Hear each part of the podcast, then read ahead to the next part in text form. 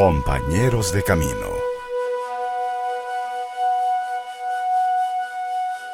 Y ahora le invitamos a compartir la vida de uno de nuestros compañeros de camino.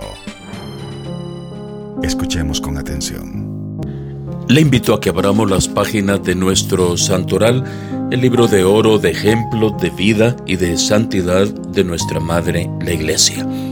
Hoy, 5 de enero, recordamos la memoria de San Juan Nepomuceno Newman, nacido en Bohemia, actual República Checa, en el año 1811.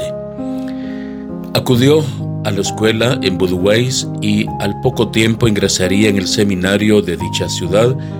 Al completar la preparación para el sacerdocio, se presentó a su diócesis de acuerdo a las normas canónicas, pero sin embargo sufrió un revés inesperado. El obispo local había caído gravemente enfermo y quedó inhabilitado. Entonces se suspendieron las ordenaciones sacerdotales evidentemente en su jurisdicción hasta nuevo aviso. Juan, deseoso de servir al Señor, dirigió cartas a los obispos de las diócesis vecinas, pero ninguno lo quiso aceptar y a pesar del desconcierto inicial, el santo no se desanimó. Para ganarse el sustento se puso a trabajar en una fábrica donde conoció a algunos americanos con los que aprendió a hablar algo de inglés. Después tuvo la genial idea de contactarse con obispos de Estados Unidos. Juan poseía un alma misionero y estaba dispuesto a trasladarse a América. Llegó a Nueva York el obispo decidió aceptarlo y lo ordenó sacerdote. De manera que Juan dejó a su familia y amigos para embarcarse en una nueva aventura misionera. Así, tras ordenarse en América, Newman se integraría al limitado grupo de 36 sacerdotes que deberían acompañar a los casi 200.000 católicos residentes en Estados Unidos. Al recién ordenado sacerdote se le encomendó la administración de una parroquia. La primera dificultad pastoral que enfrentó tenía que ver con el gran territorio que le habían encomendado. Su parroquia se extendía desde la ciudad de Ontario en Canadá hasta Pensilvania en Estados Unidos. Dadas las inmensas necesidades, el padre Newman se la pasó la mayor parte del tiempo visitando pueblos, atravesando territorios inhóspitos, caminando largas distancias bajo el clima inclemente, desde el frío extremo hasta el calor sofocante, andando entre montañas y parajes majestuosos. Todo con el objetivo de velar por su grey y poder asistir a quien lo necesitara. Fueron largos años de dar catequesis, celebrar sacramentos, la Eucaristía. Era habitual verlo predicar, cuando no en una iglesia, en una cabaña abandonada. Más de una vez, por la misma precariedad, celebraba la misa en lugares improvisados como un comedor o incluso una cocina.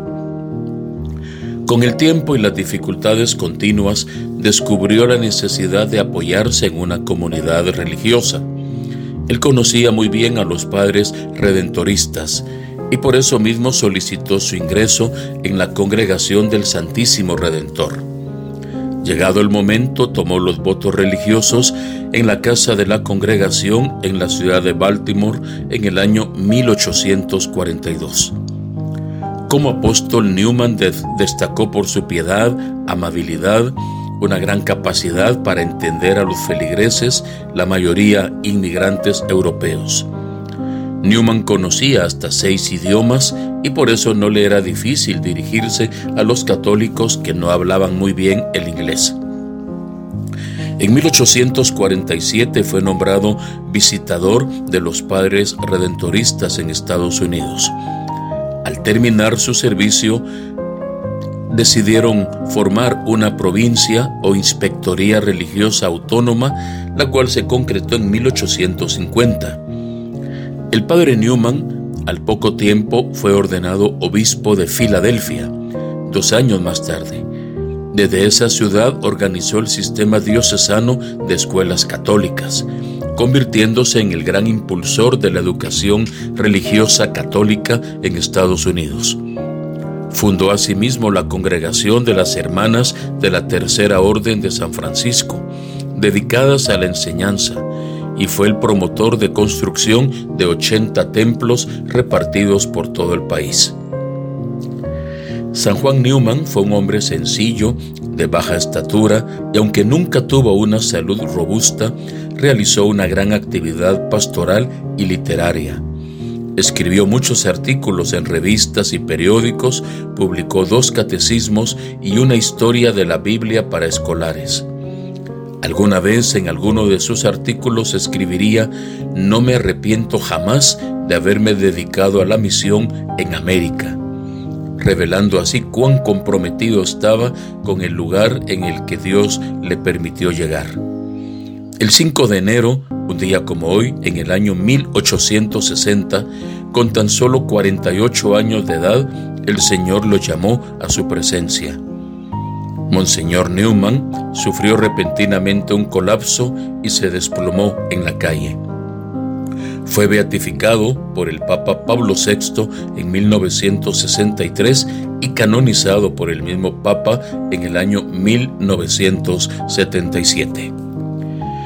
Como obispo durante ocho años en Filadelfia, abrió 70 escuelas católicas. Por este hecho fue reconocido por el Senado estadounidense en el año 1960 como hombre insigne, pionero y promotor del sistema escolar católico en Estados Unidos. Hoy recordamos agradecidamente su memoria y nos admiramos de ver su increíble testimonio de amor, de entrega, de servicio a la comunidad en el trabajo misionero y especialmente en el campo educativo.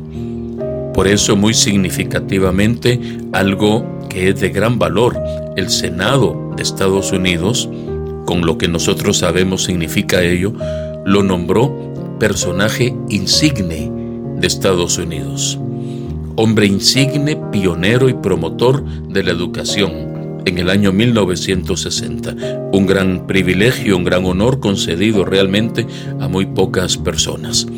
Su cuerpo está incorrupto en la catedral que lleva su nombre en Filadelfia. Y pues acudimos hoy a su intercesión implorando del Señor la gracia para tantos hermanos y hermanas nuestros que viven en territorio de misión por todos los migrantes, por todos los que experimentan de muchas maneras la desigualdad, el maltrato, el desprecio, y pedimos al Señor y a San Juan Nepomuceno Newman que surjan también personas que apoyen, como lo hizo él, a los hermanos migrantes en sus diferentes necesidades, y que San Juan Nepomuceno Newman hoy ruegue por nosotros. Hemos escuchado la vida el ejemplo y la santidad de un compañero de camino. No olvidemos que todos los fieles cristianos de cualquier condición y estado, fortalecidos con tantos y tan poderosos medios de salvación, son llamados por el Señor, cada uno por su camino, a la perfección de aquella santidad con la que es perfecto el mismo Padre. Gracias por su sintonía Imitemos el ejemplo de nuestros compañeros de camino